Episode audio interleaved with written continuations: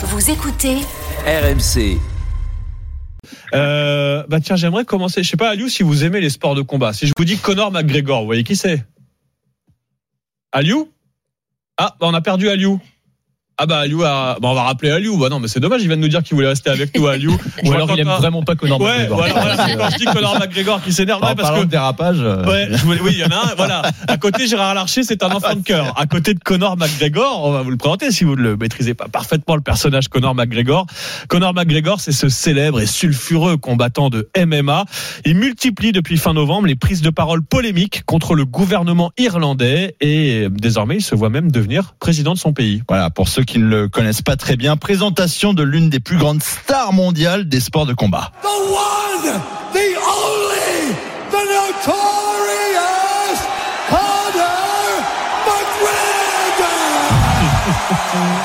Et cette popularité, on l'entendait avant chacun de ses combats. Multiple champion de l'UFC et premier Irlandais à y arriver, Conor McGregor a façonné depuis des années un personnage dont la notoriété a largement dépassé le cadre sportif. Prise de parole, frasque, train de vie ne cache pas grand-chose et surtout, depuis fin novembre, après une attaque au couteau à Dublin et une série d'émeutes urbaines. En attendant son retour dans la cage, Conor McGregor bataille sur les réseaux sociaux contre le système et la caste politique en Irlande qu'il juge responsable de la hausse de la criminalité dans son pays jusqu'à se revendiquer porte-parole du peuple. Ces prises de position lui ont depuis valu l'ouverture d'une enquête de la police locale pour un potentiel appel à la haine. Mais avec un soutien de milliers de likes sur ses réseaux sociaux, un peu à la manière d'un candidat, trumpiste, il serait désormais lui-même en tant que président de l'Irlande. Et il y a trois jours, il a même lancé un sondage demandant à ses fans vers qui se dirigerait leur vote en cas de présidentielle. 218 000 votes plus tard, victoire évidemment écrasante de McGregor avec 88% des voix. Le milliardaire Elon Musk, un propriétaire de la plateforme X, lui a même répondu "Je pense que tu pourrais tous les battre à une main, ce n'est même pas juste."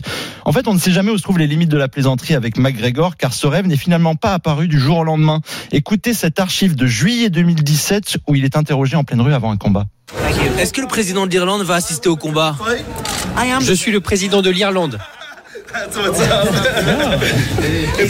Il combattra cette nuit. Et il se considère lui-même déjà Ah oui. président à, l'époque. Un sportif dans le ring ou la cage de la politique, eh ben c'est loin d'être euh, nouveau. David Douillet a bien été ministre des Sports en France. Oui. Arnold Schwarzenegger, gouverneur de Californie. Et même Georges Weah, ancien Mmh. buteur du PSG. Charles, carrément président du Liberia. Attention à McGregor qui pourrait tous nous mettre KO lors des prochaines élections en 2025. Ah bah, je sais pas s'il faut s'en réjouir de McGregor président. Tiens, est-ce que Aliou est de retour? Aliou, vous êtes là?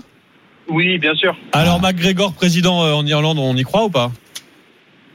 Ah, écoutez, McGregor, euh, je pense qu'il voit un peu trop beau en ce moment, mais bon. Oui, c'est, ah bah c'est oui, mais c'est le C'est le personnage. c'est le nerf de la guerre dans les sports de combat. Il faut il faut avoir un peu d'ego. Bon, de là devenir président, on suivra ça, mais euh, ouais, je sais pas s'il faut s'en réjouir. C'est un- on est sur une ligne un peu populiste. Bah, la politique, c'est un peu ça. du combat aussi. C'est vrai.